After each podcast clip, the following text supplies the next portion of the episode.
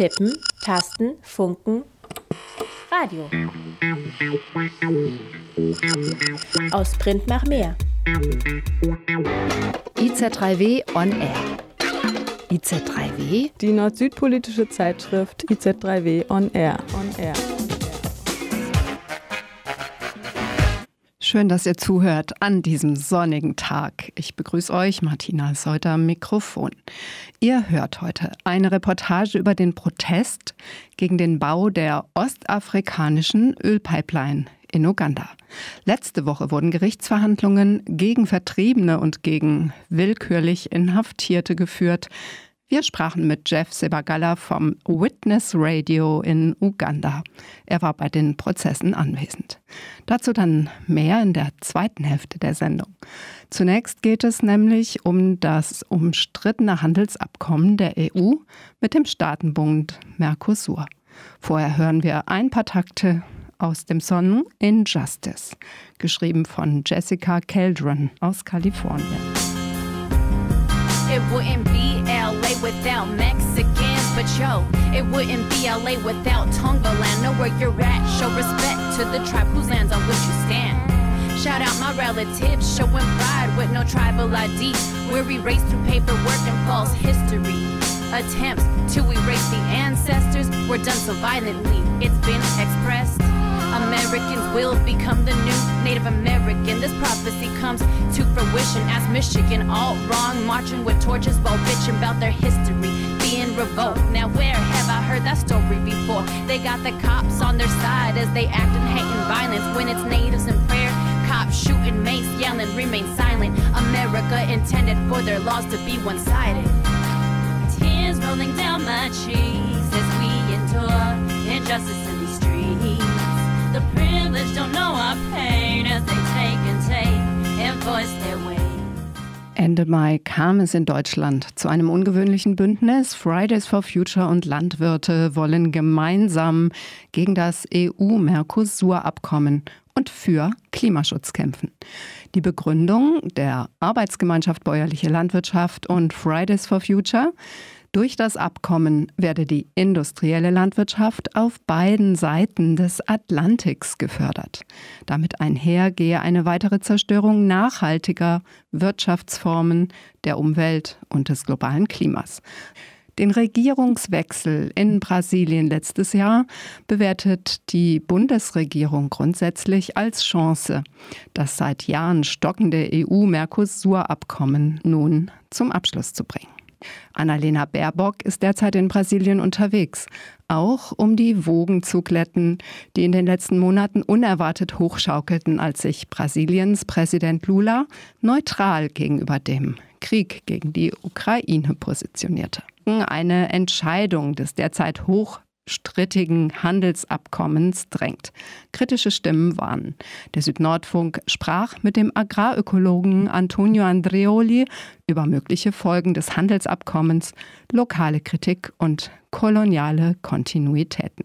Ein Beitrag von Julia Dufner. Wir wollen ja nicht mehr Autos mit Verbrennungsmotoren. Wir wollen auch nicht mehr Fleisch. Wir wollen weniger Fleisch. Wir wollen nicht noch mehr Zerstörung der indigenen Gebieten, damit man dort noch weiter auf Monokulturen setzt, nur weil es da Rohstoffe gibt, die wichtig sind für Europa. Also dieses Abkommen brauchen wir gar nicht. Das sagt Antonio Andrioli, Agrarökologe aus Brasilien. Gemeint ist das derzeit höchst strittig diskutierte Mercosur-Handelsabkommen. Ich heiße Antonio Inácio Andrioli. Ich bin Gastwissenschaftler an der Uni Hamburg derzeit und Professor für Agrarökologie an der Universidade Federal da Frontera Sul, eine neu gegründete Universität im Süden Brasiliens in drei Bundesländern, auf sechs Standorte an der Grenze zu Argentinien. Anfang Mai haben wir mit Antonio Andrioli über das aktuell hoch umstrittene Abkommen gesprochen, über klimapolitische Bedenken, über die Frage, wer davon profitiert und welche geopolitische Bedeutung und koloniale Kontinuitäten das Abkommen aufweist. Vor dem Interview zunächst ein Überblick über das strittige Mercosur-Abkommen. Es gibt scharfe BefürworterInnen und ebenso scharfe KritikerInnen und die Zeit drängt. My name is Emma uh, and today I climbed up on ich heiße Emma und heute bin ich auf das Gebäude des EU-Rats hier in Brüssel geklettert. Gleich hinter mir haben MinisterInnen aus der ganzen EU ein wichtiges Treffen. Also haben meine Freundinnen und ich entschieden, hierher zu kommen und sie zu erinnern, dass das EU-Mercosur-Abkommen ein toxisches Abkommen ist und dass sie es sofort stoppen müssen. Zunächst sprach eine Greenpeace-Aktivistin am 26. Mai, die an diesem Tag während der Ministerkonferenz auf das Europagebäude in Brüssel geklettert ist und den Stopp des stark diskutierten Abkommens gefordert hat. Während die einen von einem toxischen Abkommen sprechen, das gestoppt werden muss, wollen andere eine möglichst zügige Unterzeichnung, um eine wirtschaftliche Katastrophe zu verhindern. Um was genau geht es dabei und was beinhaltet das Abkommen? Es ist ein Assoziierungs- und Handelsabkommen zwischen der EU und den Mercosur-Staaten in Südamerika, also Argentinien, Brasilien, Paraguay und Uruguay. Mercosur ist eine internationale Wirtschaftsorganisation dieser Staaten und steht für Mercado Común del Sur, übersetzt den gemeinsamen Markt des Südens. Das Mercosur-Abkommen wäre das erste Handelsabkommen, das der Mercosur abschließt. Das Abkommen wird seit 1999 verhandelt. Im Juni 2019 wurde dann nach fast 20 Jahren eine Einigung über den Handelsteil erzielt. Jetzt ist die Frage, ob Rat und Parlament der EU dem Abkommen zustimmen, damit es ratifiziert wird. Befürworterinnen des Abkommens sehen es als wichtig für die deutsche und europäische Wirtschaft. Die EU ist schon jetzt der größte Handels- und Investitionspartner des Mercosur. Darüber hinaus hat das Abkommen auch geopolitische Relevanz. Befürworterinnen erhoffen sich davon, den Einfluss Chinas auf die lateinamerikanische Wirtschaft und die Weltwirtschaft einzudämmen und liberal-demokratische Werte im Handel festzuschreiben. In der Bundestagsdebatte zum Mercosur-Abkommen am 26. Januar plädierte zum Beispiel Karl Julius Kronenberg von der FDP für das Abkommen. Glaubt hier irgendjemand, der Regenwald würde besser geschützt, wenn Mercosur mit China die größte Freihandelszone der Welt bildet und nicht mit uns? Es gibt mit dem Abkommen allerdings einige Probleme. KritikerInnen in der EU und der Mercosur-Region halten es für klimaschädlich, rückschrittlich und auch für unzureichend, was soziale Bestimmungen, zum Beispiel zu Arbeitsrecht angeht. Um dem zu begegnen, wurde ein zusätzliches Nachhaltigkeitskapitel vorgeschlagen. Aber auch dies wird kritisiert, weil es keine verpflichtenden Regelungen zu Wald- und Umweltschutz sowie Menschenrechten aufstellt, sondern nur Selbstverpflichtungen. KritikerInnen fordern größtenteils, das Abkommen vollkommen abzulehnen und eventuell neu zu verhandeln. Am 10. Mai haben 170 Organisationen aus Südamerika und der EU gemeinsam gefordert, Mercosur zu stoppen. Dies verlangte auch Alexander Ulrich von der Linken in der Bundestagsdebatte am 26. Januar. Wer den Regenwald schützen will, muss dieses Mandat hier neu ergreifen und muss neu verhandeln. Dieses Abkommen gefährdet den Klimaschutz auf der Welt. Auch in den Mercosur-Ländern gibt es viel Widerstand, unter anderem durch Gewerkschaften, Umweltverbände und Menschenrechtsorganisationen. Angesichts des nach wie vor breiten Widerstandes gegen das Abkommen erwägt die EU-Kommission die Zerteilung vom Assoziierungsabkommen. Momentan hieße das vor allem, dass der umstrittene Handelsteil schneller und ohne Zustimmung der einzelnen nationalen Regierungen bzw. Parlamente in Kraft gesetzt werden könnte. Mehr als 200 Organisationen der Zivilgesellschaft kritisieren dies in einem offenen Brief. Brasiliens Präsident Lula hatte angekündigt, das Abkommen noch im Juni beschließen zu wollen. Dazu hört ihr jetzt ein Interview mit Antonio Andrioli, der Agrarökologe aus Brasilien ist. Er spricht darüber, wie das Abkommen klima- und gesundheitsschädliche Industrien unterstützen, indigene Gemeinschaften in Lateinamerika schaden und koloniale Kontinuitäten in der Welt verstärken würde. Kannst du kurz umreißen, was das Mercosur-Abkommen ist? Ist ein Handelsabkommen, das Teil eines Assoziierungsabkommens ist. Man versucht es in Deutschland ja auch immer wieder so zu erklären, dass das Assoziierungsabkommen gewünscht ist. Also wir wollen ja mehr Kooperation, wir wollen ja auch äh, mehr Entwicklung weltweit, wir wollen auch mehr Dialog zwischen den Ländern und den Völkern. Äh, das Problem ist nicht dieses Assoziierungsabkommen, es ist dieses Handelsabkommen, wo es eigentlich nur um sehr ungleiche Beziehungen geht. Ein sehr stark industrialisiertes Kontinent, wie die EU, wie Europa, versucht mit einem sehr auf Agrar äh, produktenbasierten Wirtschaft zu verhandeln und dadurch Zölle abzuschaffen, wie zum Beispiel bei der Autoindustrie 35 Prozent, bei Autoanteile 18 Prozent, bei Pestiziden 18 Prozent und andersrum sollen dann ungefähr 99.000 äh, Tonnen Rindfleisch importiert werden. Äh, wenn man das alles so sieht, wir wollen ja nicht mehr Autos mit Verbrennungsmotoren. Wir wollen auch nicht mehr Fleisch. Wir wollen weniger Fleisch. Wir wollen nicht noch mehr äh, Zerstörung der äh, indigenen Gebieten, damit man dort noch weiter auf Monokulturen setzt, nur weil es da Rohstoffe gibt, die wichtig sind für Europa. Also genau das ist ja das Thema, wenn man weg will von diesen Ursachen der Klimakatastrophe und auch des Artensterbens, was ich ja noch viel schwieriger halte als die Klimakatastrophe derzeit, wo man wenig retten kann, wenn man so weitermacht. Also es ist undemokratisch. Es basiert auf Deindustrialisierung, es ist umweltschädlich, es ist giftig, es hat sehr viel mit Export von Pestiziden und Medikamenten zu tun und es ist veraltet. Es ist äh, vor über 20 Jahren in 38 Runden verhandelt worden. Ich gehe ja davon aus, dass das größte Problem bei diesem Abkommen die Deindustrialisierung Lateinamerikas ist. Und dann gibt es jetzt auch Versuche von Seite der brasilianischen Regierung, da was zu verändern, aber äh, grundsätzlich kann man nicht viel mehr ändern. Man müsste es neu verhandeln. Und deswegen finde ich es viel besser, wenn man es jetzt stoppt, dieses Abkommen. Und das war ja schon unsere Einschätzung vor vielen Jahren, auch bis 2019 die Regierung Bolsonaro versucht hat, es zu verhandeln. Und dann hat man das abgelehnt, weil diese Regierung ja damals sehr stark mit den Entwaldungen zu tun hat. Äh, aber daran hat sich auch nicht groß viel geändert. Ne? Man kann ja immer noch sagen, die Entwaldung geht auch noch weiter. Und es sind auch immer noch dieselben Akteure, die eigentlich mit diesem Abkommen verdienen könnten. Auf brasilianischer Seite oder auf lateinamerikanischer Seite sind es die Großgrundbesitzer und aus europäischer Seite sind es die großen Autokonzerne, Chemiekonzerne und Pharmakonzerne. Und darum geht es eigentlich. Und wie steht die brasilianische oder südamerikanische Bevölkerung bzw. Politik dem Abkommen entgegen? In der Zivilgesellschaft gibt es eine Mehrheit dagegen. Es gibt auch schon Erklärungen, wie zum Beispiel die bäuerliche Organisationen, äh, die in verschiedenen Verbänden organisiert sind, die sich auch Sorgen machen über dieses Abkommen.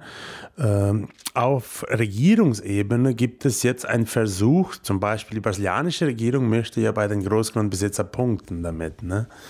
die sind ja letztendlich daran interessiert. Die Großgrundbesitzer, die weiter auf Monokulturen wie Zuckerrohr oder Soja setzen. Zuckerrohr dann verbunden mit Agrartreibstoff, mit Bioethanol. Ne? Und die wollen natürlich, dass man jetzt äh, diese weitere Handels-, Freihandelsliberalisierung vor, äh, vorantreibt und die Regierung Lula, die ja frisch gewählt ist, die hat ja keine Mehrheit im Parlament. Und die Mehrheit im Parlament ist von Großgrundbesitzer. Und deswegen ist das dann auch so eine Frage der Regierbarkeit. Aber man sollte sich auch nichts vormachen. Genau diese Großgrundbesitzer waren ja verantwortlich für diesen Versuch des Staatsstreichs am 8. Januar. Die haben äh, Bewegungen, wenn man sie als Bewegungen bezeichnen kann, ne? die haben äh, diese ganze Veranstaltungen, um die, die, die, Militärdiktatur wieder aufzurufen, unterstützt. Das waren die Großgrundbesitzer, die mit diesem Abkommen wahrscheinlich nochmal weiter auf äh, mehr Entwaldung setzen können, auf mehr Zerstörung der Natur, um mehr Agrarexporten für das Land zu schaffen. Und das ist dann auch das Ziel der Regierung. Die will ja auch einen Haushaltsüberschuss erreichen. Und das muss man der deutsche oder europäische Gesellschaft mal erklären, warum Bayer und BASF und andere große Konzerne in Lateinamerika äh, nicht nur Regierungen unterstützen, die für die Monokulturen, für die Zerstörung der Natur sind, für die Verletzung von Menschenrechten, was Vertreibung von indigenen Völkern, von Kleinbauern betrifft. Aber auch selbst dort Stoffe, also Wirkstoffe, äh, verkaufen, die hier längst verboten sind. Also 44 Prozent der äh, Pestiziden, die in Brasilien eingesetzt werden, die sind in Europa nicht zugelassen, als ob es bei uns nicht den Menschen so schaden würde wie hier, weil man hier schon weiß, dass es den Menschen schadet. Und vielleicht dann nochmal schlimmer, dann kommen diese Produkte wieder zurück mit Rückständen für diesen Gifte, die man hier nicht mehr zugelassen hat. Also es ist katastrophal, was diese Art der Handelsliberalisierung betrifft. Und was bedeutet das Abkommen für die indigenen Gemeinschaften in zum Beispiel Brasilien? Es gibt ja viele indigenen Gemeinschaften, die darauf warten, dass ihre Territorien, also ihr Land, ihr Gebiet endlich anerkannt wird und dass sie das Recht haben, da weiter zu wohnen, zu leben, wie sie eigentlich seit Jahrtausenden leben. Das ist nach brasilianischer Verfassung äh, von 1988 auch gesichert worden, dass sie äh, so leben können, wie sie in der Vergangenheit schon gelebt haben. Ähm, das Recht auf eine gesunde Umwelt äh, ist aber nicht mehr gegeben, wenn mit Flugzeugen immer mehr Pestiziden gespürt wird äh, in der Umgebung. Und was hat das mit Mercosur-Abkommen zu tun? Weil wenn wir mehr Fleisch aus Lateinamerika importieren wollen, dann müssen wir damit rechnen, dass diese Viehzucht immer mehr in den Norden geht und da genau, wo auch entwaldet wurde. Und wenn entwaldet wird, heißt das die Zerstörung äh, der Heimat der Indigenen. Aber auch diese ganze Mineralien, also es geht ja auch um die Suche nach besonderen Mineralien, auch Lithium zum Beispiel ist sehr stark gefragt. Und um das aus dem Amazonasgebiet herauszuholen, das verursacht auch die Zerstörung der indigenen Gebieten.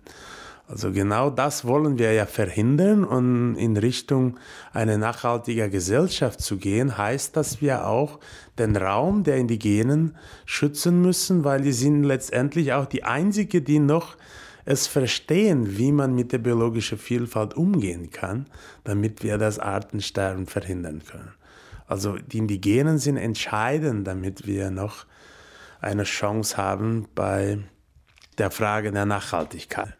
Du hast vorher von Deindustrialisierung gesprochen. Was meintest du damit? Besonders in Lateinamerika, bei Argentinien, bei Brasilien am stärksten zu sehen, die Automobilindustrie zum Beispiel. Wenn jetzt die Autos aus Europa kommen unter sehr billigeren Bedingungen, weil es sind ja andere geschichtliche Voraussetzungen, wie lange man hier schon Autos produziert. Und jetzt will man die ja auch gar nicht mehr hier. Die werden ja nach Brasilien geschickt, weil man hier die Elektroautos will. Ne? Und auch die Autoanteile selbst, also die ganze Beschäftigung. Man hat ja nur in Argentinien damit gerechnet, dass dieses Mercosur-Abkommen 180.000 Arbeitsplätze nur in diese Autoindustriegebieten äh, um Buenos Aires herum zerstören kann. Das ist die äh. Und dass die Länder sich auf Agrarprodukten konzentrieren sollen, wie seit 500 Jahren. Dass man da die Naturressourcen ausbeutet, weil sie da am billigsten sind, weil die Kosten externalisiert werden die Umweltkosten und die sozialen Kosten und auch die Gesundheitskosten, auch die Wasserkosten. Da kann man sehr viele Kosten dazu rechnen. Und wie verstärkt das Abkommen koloniale Kontinuitäten?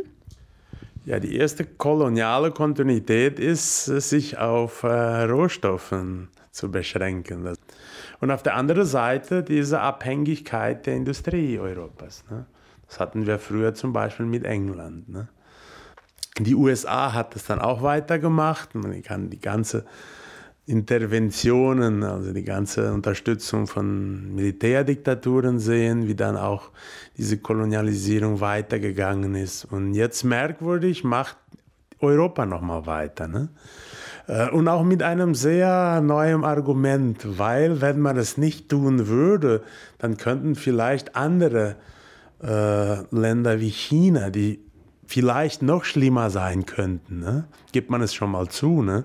Also noch schlimmer sein könnten. Deswegen sei es wichtig, wenigstens mit den nicht so schlimmeren zu verhandeln. Das ist ja auch immer die Frage der Kolonialmacht. Man kann es ja schön formulieren, aber die Interessen sind immer noch kolonial. Welche Vorteile hat das Abkommen denn? Ja, für die Großgrundbesitzer kann ich mir große Vorteile vorstellen. Also sie werden viel mehr exportieren können, weil die Preise dann auch nochmal sinken, wenn man weniger Zölle hat. Ich meine das beim Rindfleisch zum Beispiel. Äh, die Argentinier haben immer noch äh, Exportsteuer bei Soja.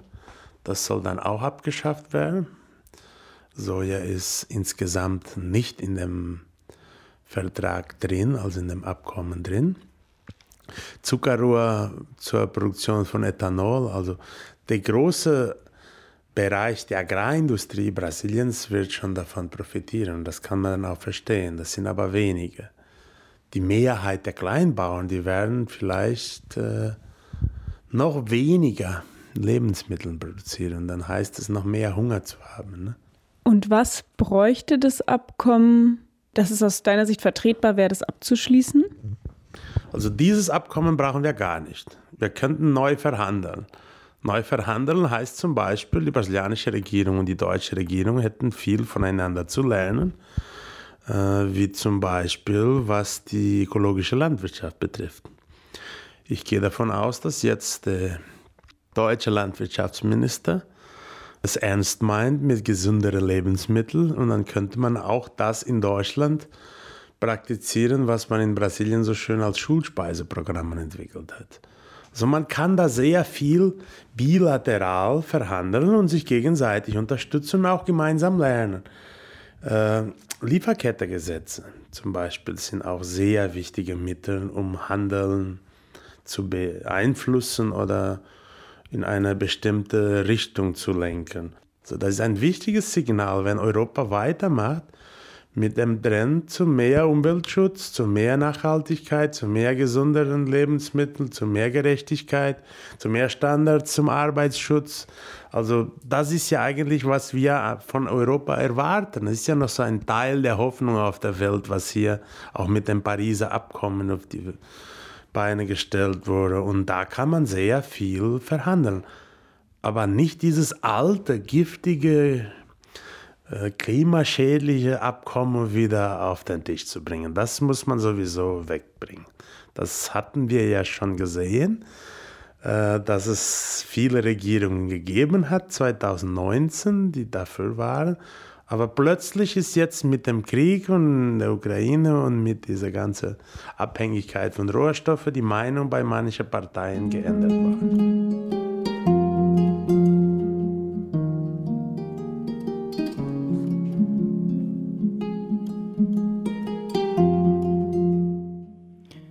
Danke an Julia Dufner für den Beitrag. Ja, übrigens gestern erst traf sich die EU-Delegation für die Beziehungen mit dem Staatenbündnis Mercosur mit Parlasur, also dem Parlament von Mercosur in Brüssel. In dem dreistündigen interparlamentarischen Treffen wurde unter anderem die Einstellung der beiden Seiten zur globalen Sicherheitspolitik diskutiert, wohl aufgrund des Krieges gegen die Ukraine.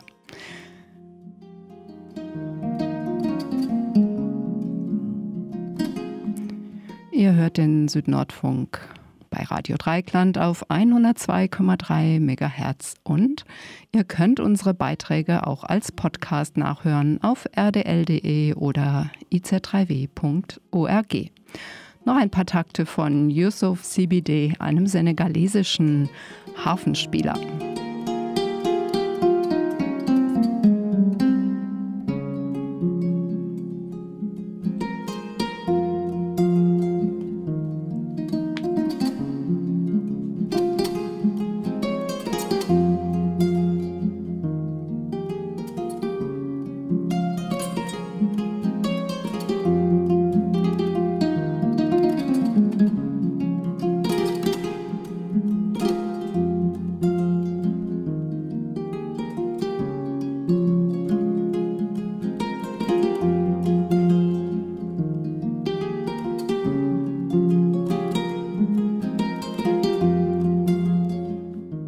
Schauen jetzt nach Uganda. Diesen Juni soll mit dem Bau einer beheizten Pipeline für Rohöl in Ostafrika begonnen werden. Das Öl wird in Uganda gefördert. Ein Bündnis von Klima- und Menschenrechtsaktivistinnen will das Ölförderprojekt stoppen und den Bau der beheizten ostafrikanischen Pipeline bis an den Indischen Ozean verhindern. Stop the ECOP lautet das Bündnis. Gemeint ist die East African Crude Oil Pipeline, ECOP. Tatsächlich häufen sich in Uganda Landrechtsstreitfälle. Zahlreiche Menschen wurden vertrieben.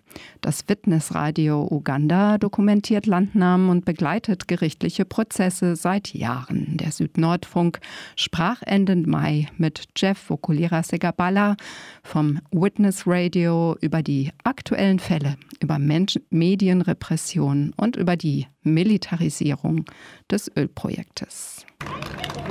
Uganda on Tuesday launched the drilling of its first oil well, Akim. Am 24. Januar dieses Jahres weihte Präsident Museveni in der ugandischen Gemeinde Buhuka die erste Ölförderanlage in der Geschichte der ugandischen Ölindustrie ein. Near Lake Albert. 2023 is a game-changing year for Uganda's oil and gas sector. Berichtet Radio Kasin Jema ein lokaler Sender aus Westuganda. Und weiter heißt es,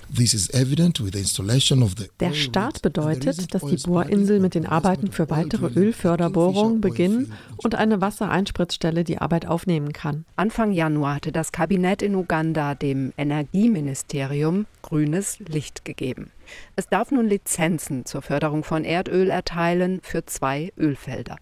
Sie liegen ganz im Westen Ugandas im Albertgraben. Und das Ministerium darf Verträge unterzeichnen, sogenannte Production Sharing Agreements, die eine gemeinsame Erdölförderung erlauben, eine Art Joint Venture zwischen Staat und internationalem Unternehmen. The plan will be implemented according to schedule.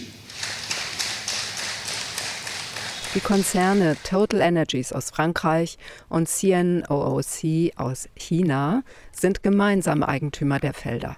Doch die kommerzielle Förderung wurde immer wieder verschoben und dann Bereits wenige Wochen, nachdem die Regierung Anfang Januar 2023 die Vergabe von Förderlizenzen freigegeben hat, eröffnet Präsident Museveni die erste Bohrinsel. The field known as Kingfisher is expected to produce 40,000 barrels of crude oil per day at its peak. Wie kann es sein, dass nur wenige Tage nach der Erlaubnis, Lizenzen zu erteilen, bereits die erste Bohrinsel in Betrieb genommen wird? Wir fragten Jeff Wokulira Sebagala, den Direktor des Witness Radio Uganda, nach seiner Einschätzung. It's uh, very difficult that when als diese Aktivitäten in Auftrag gegeben wurden, schien niemand zu wissen, wie das Öl dem Land zugutekommt und wie es aufgeteilt werden soll. Alles schien sich hinter einem Vorhang abzuspielen. Die Informationen blieben sehr spärlich. Dann wurde gesagt, die Bohrinsel sei eröffnet und es sei so und so viel Geld zur Verfügung gestellt worden. Die tatsächlichen Pläne sind kaum zu erfahren. Selbst die Gemeinden, in denen die Förderaktivitäten stattfinden und die Pipeline gebaut werden soll, wurden nicht entschädigt. Manche fordern noch immer die angekündigte Umsiedlung, die nicht wie erwartet durchgeführt wurde. Jeff Vokulira Segabala weiß, wovon er spricht. Seit 2015 dokumentiert das Witness Radio Landnamen und begleitet gerichtliche Prozesse in Uganda, in denen Landtitel nicht geklärt, Kompensationen nicht gezahlt und Vertreibungen stattgefunden haben. Doch zunächst, um was geht es hier? Die eingeweihte Bohrinsel ist ein kleiner Baustein des derzeit größten Ölförderprojektes in Ostafrika. Mehr als 426 Bohrlöcher umfasst das Ölfeld namens Tilenga. Hinzu kommen 31 im Ölfeld Kingfisher. Hier ging die besagte erste Bohrinsel in Betrieb. Mal wieder setzt die Erdölindustrie auf fossile Energie. Mal wieder soll das schwarze Gold zutage gefördert werden. If actually the risks cannot be mitigated, they would actually avoid that project. Dickens Kamugisha von der ugandischen Organisation Afiego ist einer von vielen, die sich in einem breiten Bündnis gegen das Vorhaben wehren. Indeed, if you look at the ECOP alone from the Tatsächlich zeigen Untersuchungen, dass ECOP alleine über 34 Millionen Kubikmeter CO2 freisetzen würde. Und das zu einer Zeit, in der unser Land bereits viele Probleme hat. Aber es gibt keine Pläne zur Risikominderung. Außerdem kommt dieses Ölprojekt zu einer Zeit, in der die ganze Weltgemeinschaft sich einig ist, dass wir mit diesen fossilen Brennstoffprojekten nicht weitermachen können. EACOP, Das ist die Ölpipeline, die das Öl von den Bohrlöchern in Uganda bis an den Seehafen im tansanischen Tanga transportieren soll. My name is Hilda Flavia Nakawie. I am the founder of Uganda's Fridays for Future Movement. Auf dem Energiewendekongress in Berlin 2022 warnt die Klimaaktivistin Hilda Nakabuye aus Uganda vor dem Großvorhaben. My country is yet to host the world's mein Land soll die größte beheizte Ölpipeline der Welt beherbergen, die von dem französischen Konzern Total Energies gebaut wird. Sie soll über 1445 Kilometer von Hoima in Uganda bis zum Hafen von Tanga verlaufen. This is a pipeline that's being proposed in East Africa. Uh, es wird die längste beheizte Pipeline sein, die das 2006 in der Region des Albertsees in Uganda entdeckte Öl bis nach Tansania transportieren kann, damit es in Tankschiffe umgeladen und dann auf dem internationalen Markt vermarktet werden kann. Uh, Omar Elwani, Mitbegründer der kenianischen Initiative Decolonize, erläutert auf der Weltklimakonferenz,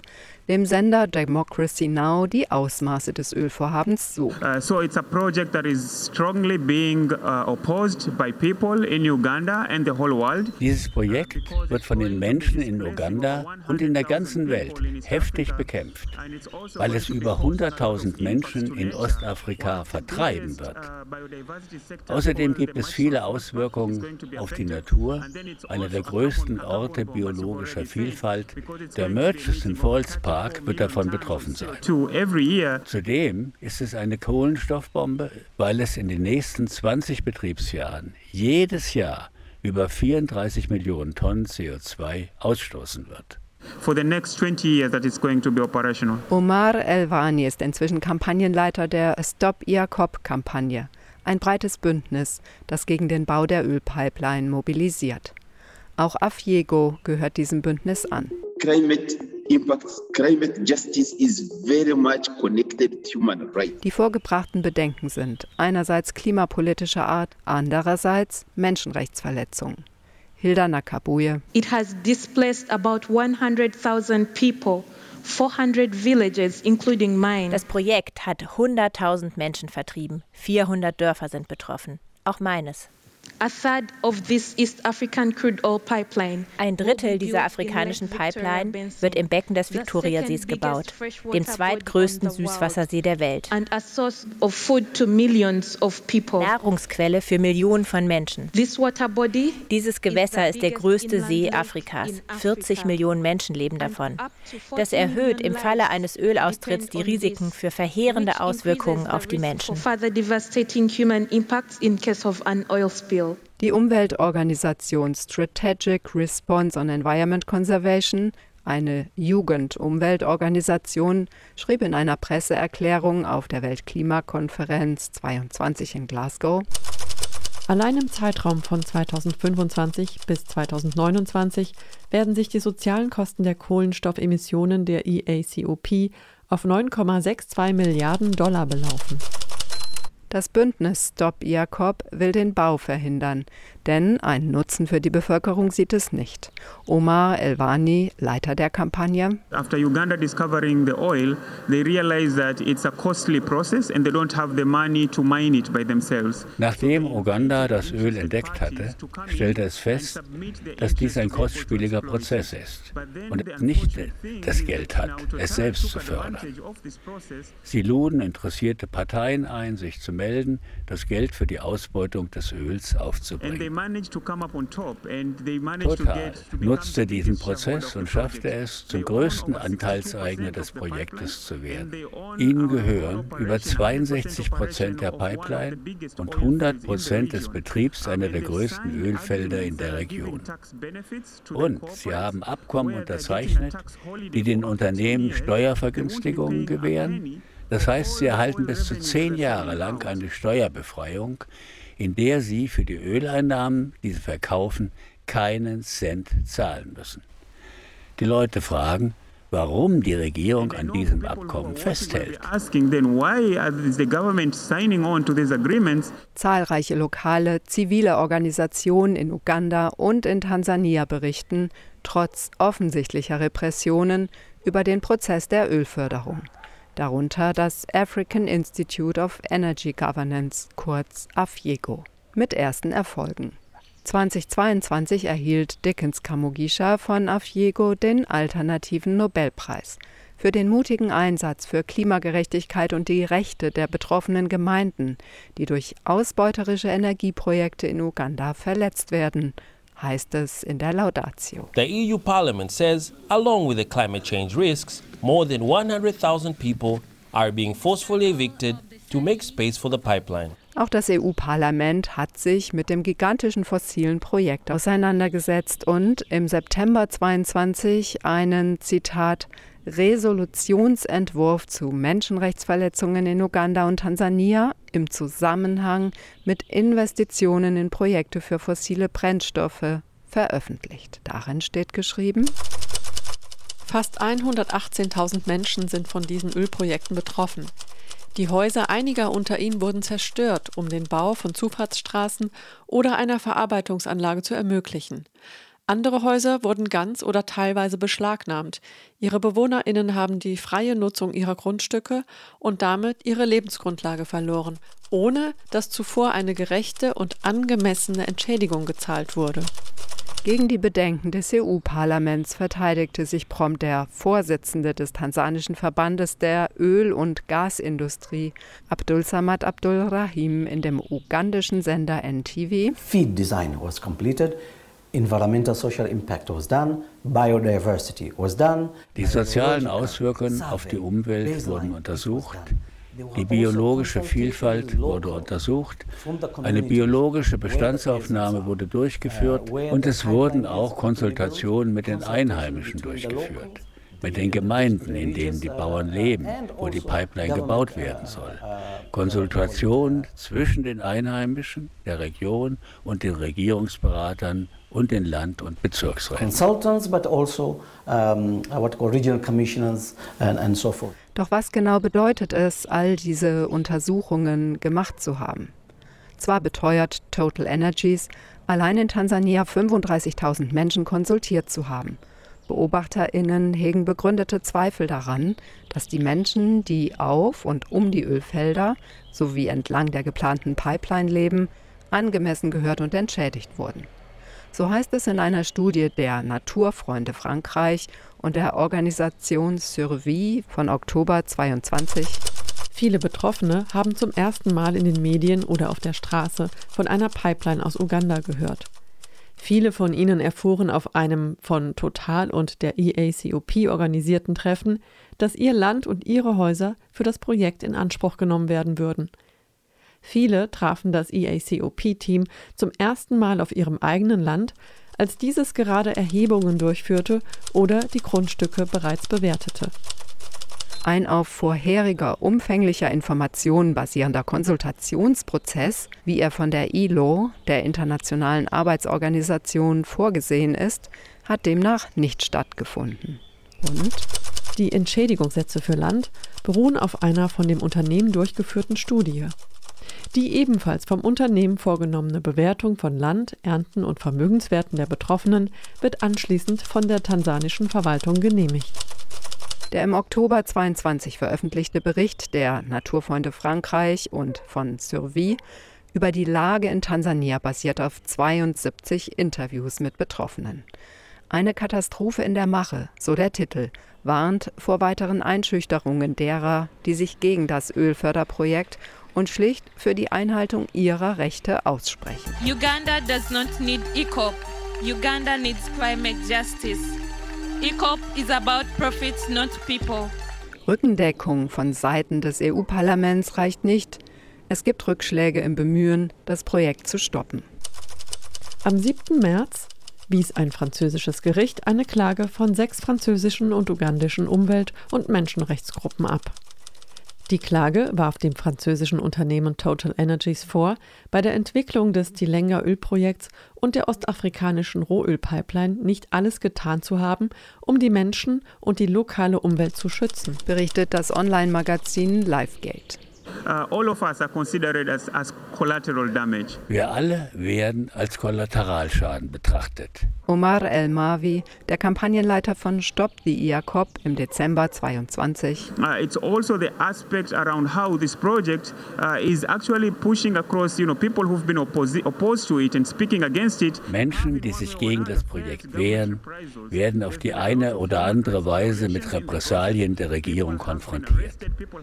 Es gab viele Menschenrechtsverletzungen in diesem Prozess. Es gab Verhaftungen, Menschen wurden inhaftiert, NGOs wurde damit gedroht, ihnen die Registrierung zu entziehen. Im Internet kursieren Berichte von Verhaftungen. Auch Dickens Kamugisha wurde 21 kurz nach dem Gespräch mit dem Südnordfunk inhaftiert. Jeff Vokulira Sebagala sagte letzte Woche, I can tell you, even Witness Radio was banned. Ich muss Ihnen sagen, dass sogar dieses Radio, das Witness Radio, abgebrannt wurde, weil wir uns mit diesem Thema befasst haben. Und mehrere andere Organisationen wurden ebenfalls ins Visier genommen, weil die politischen Kräfte im Land nicht wollten, dass die Gemeinschaften mehr Macht erhalten. Auf die Art soll uns gedroht werden, damit wir aufhören, diese Gemeinden zu sensibilisieren. Den Brand in der kleinen Radiostation hatte die Organisation nicht untersuchen lassen. Zu teuer und zu aufwendig sei der Prozess. Doch weiterhin verfolgt das Witness Radio mit vier JournalistInnen Landvertreibungen, aktuell vor allem im Zusammenhang mit der Ölpipeline. Sie sind vorgestern vom Amtsgericht Hoima zurückgekehrt. Dort haben Sie an einem Gerichtsverfahren teilgenommen. Einige Gemeindemitglieder waren verhaftet worden. Wie lauten die Anschuldigungen? What were the allegations? Zunächst einmal sei gesagt, das Landerwerbsverfahren in Uganda ist sehr konfrontativ. Die Menschen sind nicht informiert und nicht sensibilisiert, was ihre Rechte betrifft. Was die Leute zu sehen bekamen, war der Einsatz der Armee, der Polizei und anderer Sicherheitskräfte, die behaupteten, sie würden die Interessen eines der Landbesitzer schützen, was natürlich nicht stimmt. In diesem speziellen Fall geht es um Kapapi, eines der Gebiete, in der die Ölpipeline verlegt werden soll. Hier haben Total und andere Akteure nach der Landvermessung die Menschen auf diesem Land registriert. Aber innerhalb kurzer Zeit wurden die registrierten Personen unter dem Vorwurf verhaftet, dass sie Land besetzen, das ihnen nicht gehört. Dann wird auf zweifelhaften Wegen die Staatsanwaltschaft bemüht. Es betrifft rund 20 Personen, vor allem diejenigen, die registriert wurden und Anspruch auf eine Entschädigung für ihr Land hatten. Bei ihrer Verhaftung wurden sie auf der Polizeiwache in Hoima festgehalten und anschließend vor Gericht gestellt. in police uh, in Hoima and after they were taken court. Die Festnahmen ereigneten sich im Februar 2023 im Distrikt Hoima im Westen, dort wo der Bau der Pipeline beginnen soll. Sie wirbelten einigen Wind auf. Die Festgenommenen wurden wegen mehrerer Straftaten angeklagt. Eine davon lautet krimineller Landraub. Sie wurden auch wegen Viehdiebstahls angeklagt. Eine weitere Anklage lautet auf Körperverletzung. Ich weiß nicht, wir haben die Person, die von diesen Leuten angegriffen wurde, nie gesehen. Aber wenn man sich die Art dieser Anklagen ansieht, war es die Absicht, die Leute ins Gefängnis zu bringen und nicht wieder herauszuholen. Denn kurz nachdem sie verhaftet, ins Gefängnis gebracht und vor Gericht gestellt worden waren, kam es zu gewaltsamen Zwangsräumungen.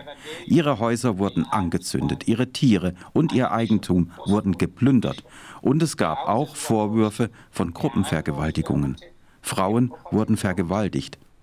All dies geschah, als diese Männer im Gefängnis saßen.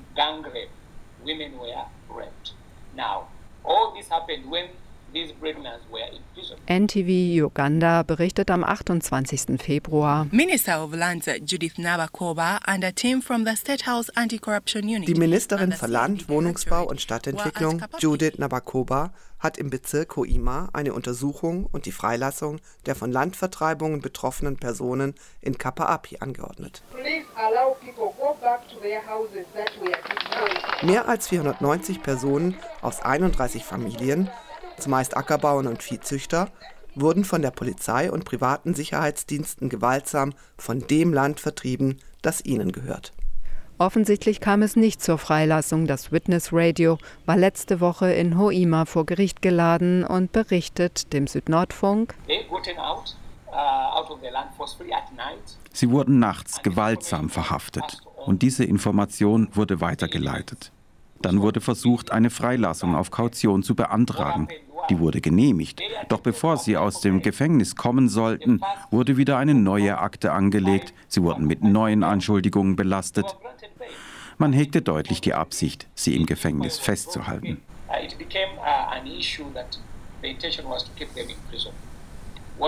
Was bedeutet das? Diejenigen, die dort Land besitzen, wo sie wegen der Ölpipeline Anspruch auf Entschädigung hätten und die Gerechtigkeit fordern, wurden ins Visier genommen.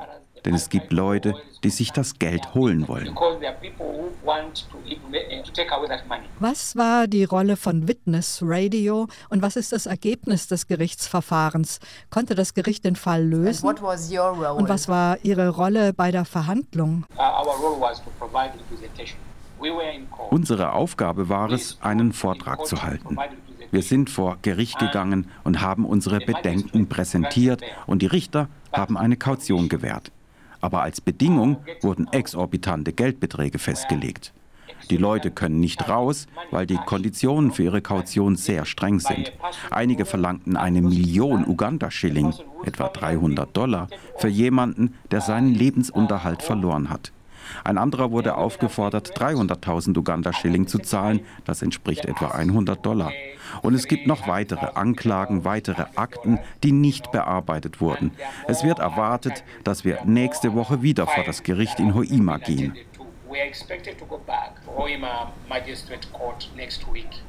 Hatten die Betroffenen denn einen Landtitel, also eine Landbesitzurkunde?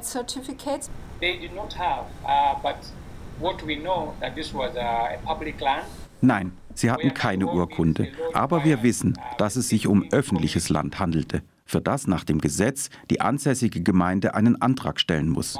Die Betroffenen sagten uns, dass sie zu den örtlichen Behörden gingen, um diesen Prozess zu starten. Aber sie wurden mit Holzscheiten beworfen. In Uganda erhalten nur circa ein Viertel der Menschen einen Landbesitztitel. Doch rund 70 Prozent arbeiten in der kleinbäuerlichen Landwirtschaft. Das erleichtert Landnahmen und die juristische Aufarbeitung der Fälle wird durch die nicht vorhandenen privaten Landbesitztitel eine komplexe Angelegenheit. Immer wieder gibt es Fälle von Korruption. Die Menschen wissen nicht wirklich, was vor sich geht. Informationen werden einer Elite vorbehalten. Selbst die Menschen in den umliegenden Gemeinden wussten nicht, was vor sich geht. Das Einzige, was sie wirklich erfahren, sind die Umweltprobleme dieser Experimente, die Inhaftierung und das Verschwinden von Menschen durch diese Geschäfte. In the.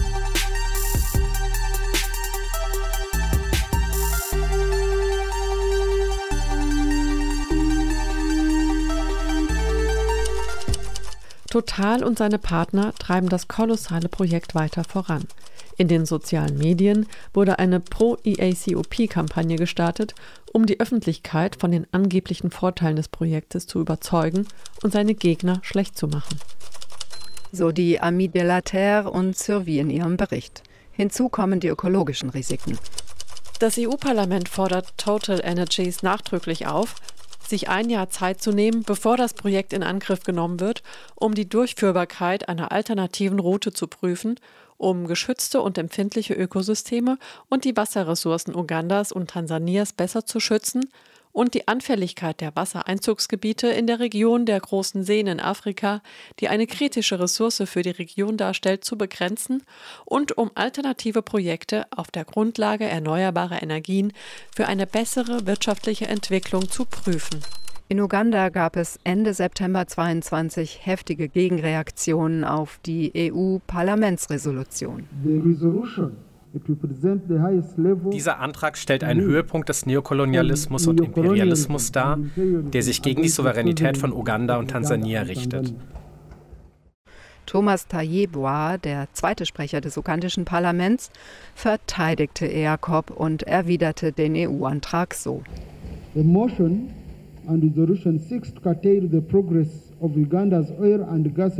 dieser Antrag zielt darauf ab, den Fortschritt der ugandischen Öl- und Gaserschließung und damit auch das sozioökonomische Wachstum und die Entwicklung des Landes zu behindern.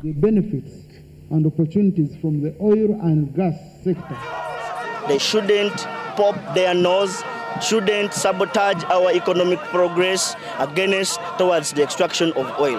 Die Fronten sind verhärtet. Das ugandische Fernsehen berichtet von aufgebrachten Studierenden, die gegen den bevormundenden Duktus der EU zum Protest aufgerufen haben. The oil program of this country is giving us over 1 million jobs. What else do we want? That's what we want. So if you sit in European Union Parliament and you want to decide for us on how to develop, it is totally not right. Mobilisiert hatte die Studierendengewerkschaft. Damit treffen die Stimmen von der ugandischen Fridays for Future Bewegung auf Gegenstimmen auch einer jungen Generation.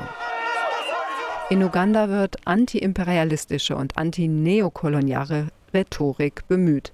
Und in populistischen Reden wird ein Selbstbewusstsein inszeniert, um die Bevölkerung für die Ausbeutung der fossilen Ölreserven einzustimmen immer mit dem durchaus richtigen Hinweis, die Last der Klimaemissionen liege im globalen Norden. Uganda brauche Entwicklung. For us it doesn't necessarily look like development because you don't force development of people if they don't agree to it. Für uns sieht das nicht unbedingt nach Entwicklung aus, denn man zwingt Menschen nicht zur Entwicklung, wenn sie nicht damit einverstanden sind. Die Bedenken des eher zahnlosen EU-Parlaments scheinen zu verpuffen. Entwicklungsprojekte der EU-Kommission setzen zwar auf Erneuerbare, eine eindeutige offizielle Haltung der Kommission zu ERCOP gibt es nicht. Die Landvertreibungen hingegen nehmen kein Ende. Diesen Monat, im Juni 23, soll mit dem Bau der Pipeline begonnen werden. The plan will be implemented according to schedule. Die Pläne werden so umgesetzt wie geplant. So Präsident Museveni auf dem siebten internationalen Energiegipfel in Uganda Ende September letzten Jahres. Was ist heute Stand? We are already seeing trucks bringing in materials wir haben bereits beobachtet, wie Lastwagen, die Material anlieferten, von der Armee begleitet wurden. Wir haben gesehen, wie die sogenannten Detouche-Camps für das Militär eingerichtet wurden. In anderen Fällen ist die Armee permanent an diesen Orten, auch wenn kein Krieg herrscht, nur um diese Aktivitäten zu überwachen. Und das ist wirklich die Botschaft. Und die Ankunft Chinas, dessen schlechte Menschenrechtsbilanz natürlich zur Debatte steht, gibt Anlass zu großer Sorge.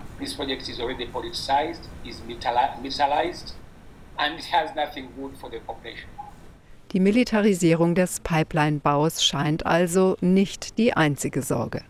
Doch die Stop Air Cop-Kampagne mobilisiert weiter. Auch sind junge KlimaaktivistInnen in Uganda aller Orten aktiv. I want Total to stop funding our destruction through the Eco Project. I want the people to join us in this fight to stop ECOP. And I want the politicians to stand on the good side of history for the people and the planet. Die Jugendorganisation Strategic Response on Environment Conservation sammelt Unterschriften für Petitionen an das Ministerium für Landbesitz. Könnte eine Petition den Bau der Pipeline wegen der Verletzung von Landrechten stoppen? What do you think? How far can a petition in Uganda have some effect? Glauben Sie mir, selbst wenn Sie Dutzende von Petitionen beim Landministerium einreichen, hat das Ministerium keine Befugnis zu entscheiden, was getan werden soll. Die gesamte Macht liegt allein in den Händen des Präsidenten. Selbst wenn man vor Gericht geht, werden die Gerichte mundtot gemacht. Die Gerichte können nicht unabhängig über diese Angelegenheit entscheiden, sondern nur der Präsident kann sie entscheiden. Und die Verunreinigung des Energiesektors macht Uganda für diejenigen, die im Energiesektor tätig sind, sehr riskant. Was der Gründer des Witness Radio sagt, wurde in einem Bericht der Sonderberichterstatterinnen der UN von 2020 bereits bemängelt. Wir sind besorgt, dass die Schikanen gegen sie die Meinungsfreiheit und Meinungsäußerung anderer ugandischer Bürger, die von dem Ölprojekt von Total Uganda betroffen sind, unterdrücken könnten. Die UN-Sonderberichterstatterinnen hatten missbräuchliche Verhaftungen von Medienleuten und der Landbevölkerung bemängelt. Eine Besserung ist offensichtlich nicht in Sicht. Am 6. März 2023 veröffentlicht das Human Rights and Business Center einen Bericht, in dem es heißt, Zivilgesellschaftliche Akteure in Uganda sind mit einer zunehmenden Kriminalisierung durch die nationalen Regierungen konfrontiert. Vertreterinnen von 20 zivilgesellschaftlichen Organisationen in Uganda, die alle mit den von EACOP betroffenen Gemeinden zusammenarbeiten, berichten von Büroeinbrüchen, Drohungen, gestohlenen Computern und Mobiltelefonen und der Überwachung von Mitarbeiterinnen. Bankkonten werden eingefroren von digitaler Überwachung und Versuchen, Websites und E-Mails von Organisationen zu hacken. Im letzten Jahr gab es 30 Festnahmen.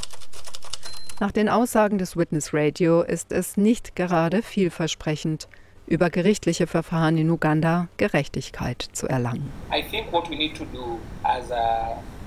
Es ist sehr schwierig. Also müssen wir uns fragen, wie wir Stimmen an Bord gewinnen können. Stimmen aus der internationalen Gemeinschaft, aus Europa, aus Amerika, aus der ganzen Welt, die Gerechtigkeit, Transparenz und Rechenschaftspflicht in diesem Energiesektor fordern. Wir müssen weiterhin die Wahrheit ans Licht bringen und berichten, die Stimmen der Betroffenen veröffentlichen. Die Medien in Uganda sind wirklich eingeschüchtert. Sie können aus Angst keine Geschichten veröffentlichen. Die Unabhängigkeit kann nicht ausgeübt werden. Es gibt viele Gründe für all das. Daher denke ich, dass es an uns liegt, die wir daran glauben, die Medien als Instrument zur Durchsetzung von Gerechtigkeit zu nutzen. Ich denke, das ist das Einzige, was der Zivilgesellschaft bleibt. 100 billion in military We need investment in renewable energy. Wir brauchen Investitionen in erneuerbare Energien. No sugarcoating, no greenwashing. Wir brauchen keine Schönfärberei, kein Greenwashing. Saying the truth as it is. Es geht darum, die Wahrheit zu sagen, wie sie ist.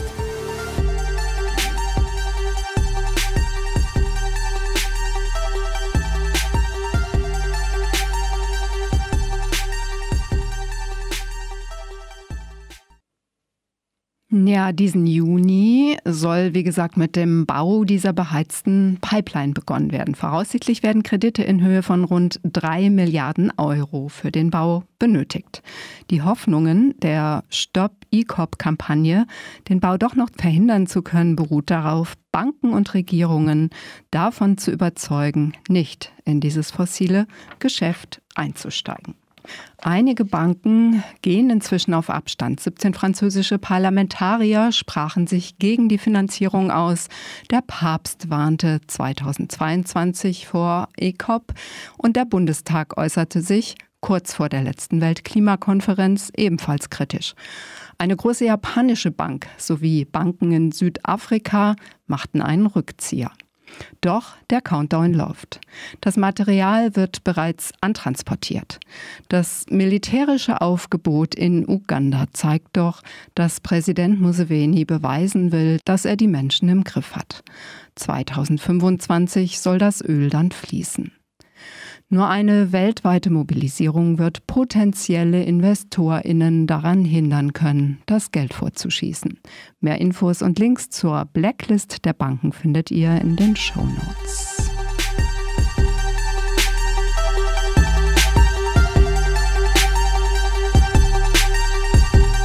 Ja, wir sind quasi am Ende der Sendung angekommen. In der nächsten Sendung im Juli werden wir auf den Klimawandel in Togo schauen und es geht um klimabedingte Migration. um die rechtlichen Schutzlücken und politische Perspektiven. Zudem stellen wir Tritas Electric vor, eine Ethnopunk-Band aus Indien. Ein kleiner Vorgeschmack auf den Punksong der indischen Sängerin Trita Fish Market.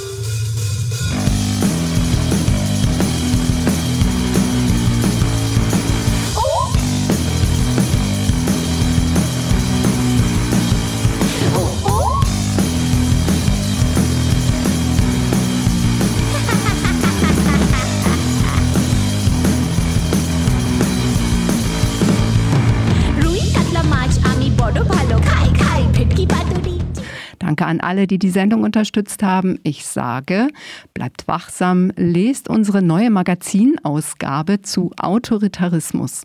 Die findet ihr auf iz3w.org und wehrt euch gegen rechte Gewalt. Abonniert den Südnordfunk Podcast oder schaut auf unsere Website. iz3w on air.